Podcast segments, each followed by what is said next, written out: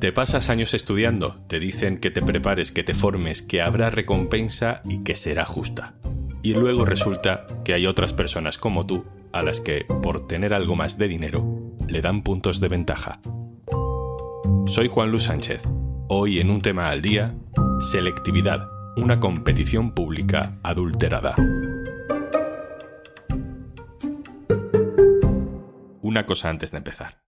Hola, hola, soy Juanjo de Podimo. Cómo me gusta venir por aquí a recomendarte cositas. Pero oye, que si por lo que sea no me quieres escuchar a mí, en Podimo puedes escuchar un tema al día sin interrupciones. Entra en podimo.es barra al día, que ahí tienes 60 días gratis. Ahora se llama EBAU o PAU, pero la verdad es que el nombre tradicional, selectividad, es mucho más transparente, porque la prueba de acceso a la universidad es una selección, un examen para ver quién tiene derecho y quién no a elegir su futuro profesional. No es ninguna broma. Eh, ayer estuve en mi casa, me levanté temprano, me lo leí porque si, no me pongo muy nerviosa. Eh, pero bueno, estuvo bien para tomar contacto y ya hacerme a cómo va a ser todo. Bueno, al principio con muchos nervios, pero luego ya me fui tranquilizando y luego bien. Podemos infantilizarlo, podemos hablar de la selectividad como adultos, desde la nostalgia o desde el paternalismo, pero no es una obra de teatro fin de curso, no es una anécdota adolescente. La selectividad es un Estado poniendo a competir a sus ciudadanos para repartir sus roles sociales. Cualquier competición debe ser justa. Si la competición está organizada por la Administración, más todavía.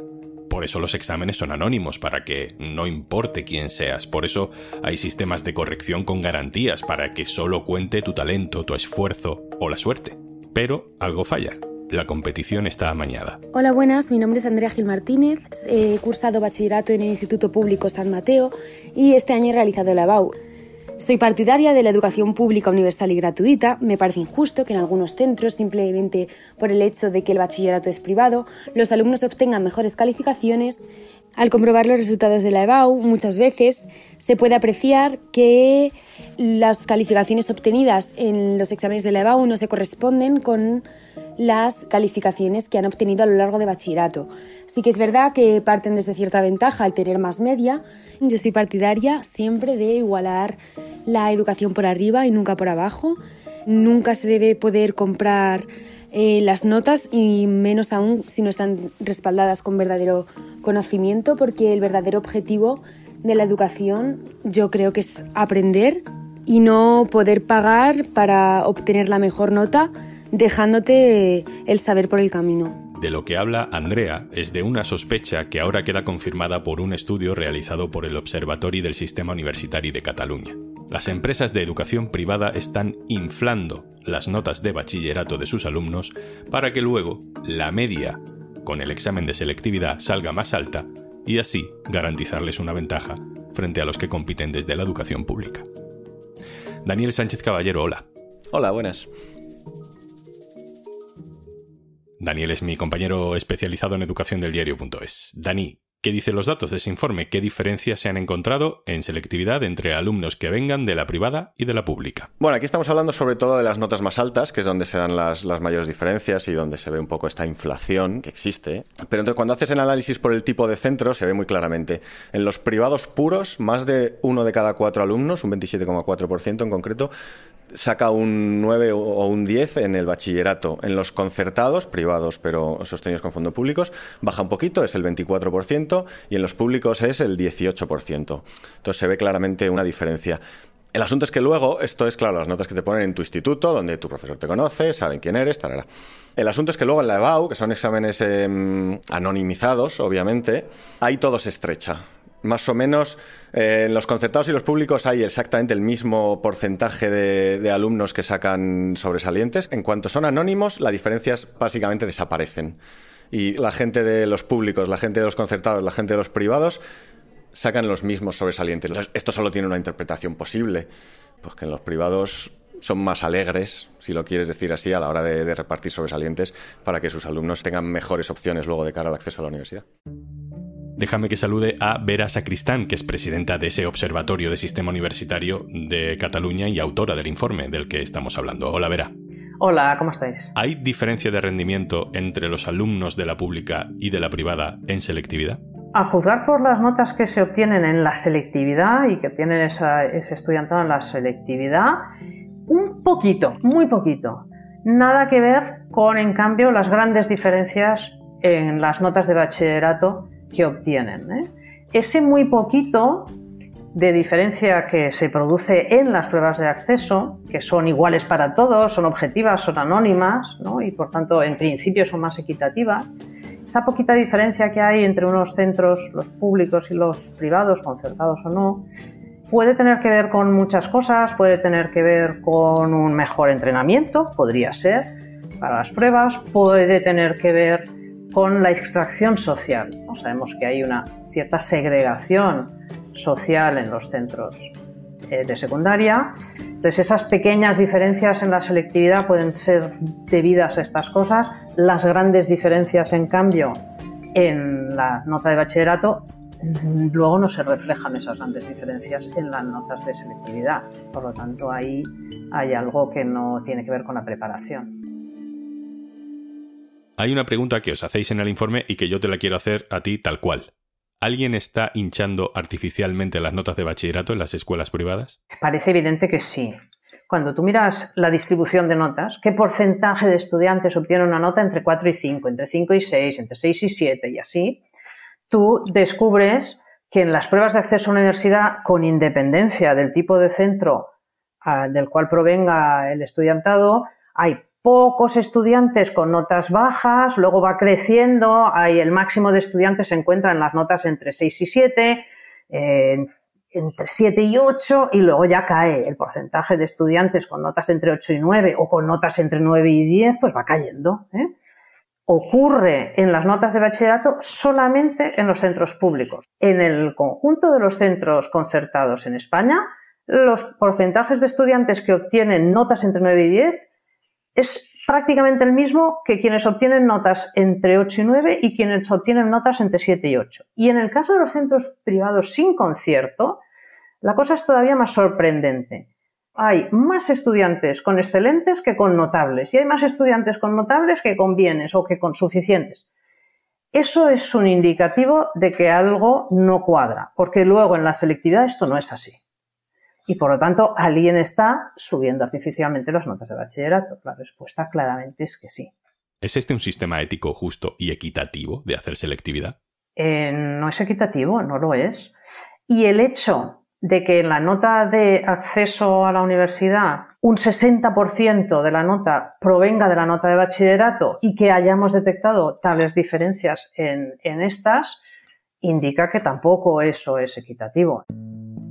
Es curioso porque sí que se habla mucho de desigualdad en selectividad, pero de otro tipo de desigualdades, de las desigualdades territoriales. De esas se habla casi cada año, ¿no? De las diferencias que hay entre los exámenes y las notas de cada comunidad autónoma. Porque si el examen de Canarias es más fácil que el de Madrid, pues los canarios tendrían ventaja para elegir carrera en una universidad de Madrid, por ejemplo.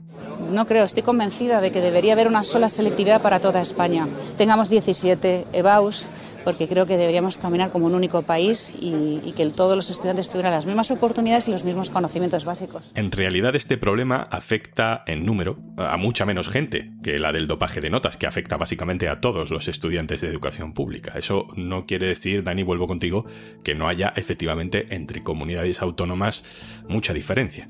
Mucha diferencia y esto es un esto también genera un problema porque como en España hay un distrito único, Quiere decir que tú con tu nota de cualquier comunidad te puedes ir a cualquier otra comunidad a estudiar. Y entonces el sistema se distorsiona un poco porque hay mucha diferencia eh, notable entre algunas comunidades.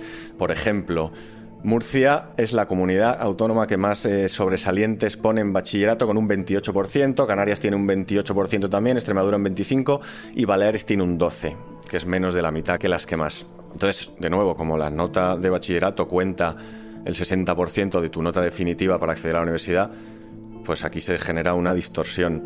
Y luego hay una curiosidad, si lo quieres llamar así, que las comunidades que más sobresalientes ponen el bachillerato no son las que, ni de lejos, las que mejor rendimiento dan en PISA, por ejemplo, si comparas, aunque no son la misma edad, pero bueno, parecido. Pero esto, Murcia, Canarias, Extremadura, las tres que más sobresalientes ponen, están de la mitad para abajo en PISA.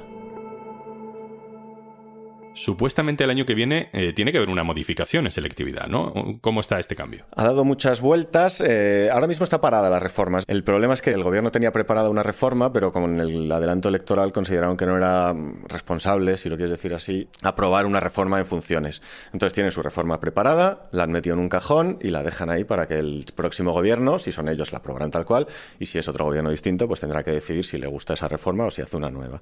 Se trata sobre todo ahora de adaptar la prueba al aprendizaje por competencias que trae la LOMLOE. Entonces hicieron una prueba piloto en, en algunas comunidades hace un par de meses y lo que se veía ahí era que básicamente se están haciendo preguntas más prácticas, más adaptadas a la realidad. Les pusieron una pregunta en base al circuito de Cheste en Valencia sobre las curvas, las rectas, las velocidades de las motos, como más prácticas y allí los chavales lo que contaban es que les, les había gustado y les había interesado más que la prueba anterior. Claro, pero aquí el problema no es si cambia o no cambia el, examen. El problema es la media que viene de bachillerato, ¿no? Que es diferente, muy diferente entre bachilleratos públicos y privados. Vera, termino contigo. ¿Hay alguna propuesta para meterle mano a esto o nos tenemos que conformar con, con este modelo porque es el menos malo posible? Eh, nosotros pensamos que es factible dar pasos. Pensamos que hay como mínimo una medida muy clara, que es hacer mucho más transparentes los resultados. Es decir, que se publiquen desagregados y se vean por centros cuáles son las distribuciones de notas de bachillerato, cuáles son las distribuciones de notas que esos mismos estudiantes obtienen en, la, en las pruebas de acceso. Pienso además que las comunidades autónomas tienen que hacer un esfuerzo por intentar corregir, es decir, detectar qué centros están haciendo esa inflación, porque los datos agregados nos dicen que se está haciendo en general, pero obviamente habrá unos centros en que se haga más y otros en que se haga menos.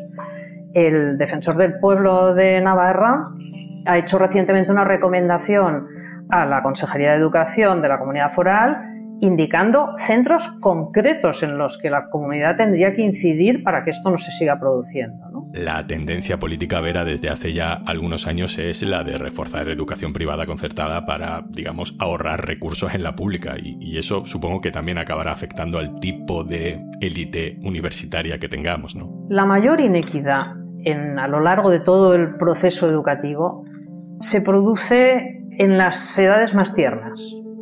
La inequidad de la que hablamos en el acceso a la universidad hoy es la guinda de un pastel, es la gota que colma un vaso. Pero la inequidad empieza mucho antes. Y la inequidad se produce por el origen social, por el contexto. Es decir, no es lo mismo crecer en una familia que lee todos los días, que está interesada por el conocimiento, que tiene mucha información sobre el ámbito educativo, etcétera, que crecer en una familia en la que eres la primera persona que está estudiando más allá de la enseñanza obligatoria. Porque te faltan recursos, te faltan posibilidades, te falta ayuda, te falta soporte. En este contexto es muy importante que el modelo de educación que se plantea sea lo más equitativo posible. Y por eso hay muchos países, esto es una cosa que en España no se tiene suficientemente presente, en que toda la enseñanza es pública. No hay otra cosa, particularmente la enseñanza obligatoria, porque se considera que esa es la herramienta, digamos, que puede ayudar mm, de forma más equitativa a todo el mundo.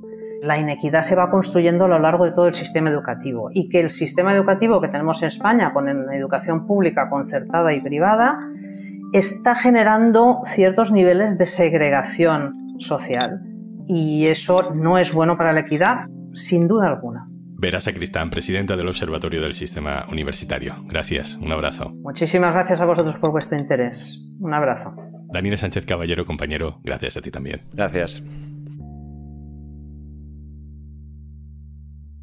Y antes de marcharnos... Porque escuchas podcast de curiosidades con las que luego quedas genial contándolas como si las hubieras descubierto tú. En Podimo, aprende mientras pasas un buen rato. Tienes 60 días gratis en podimo.es barra al día.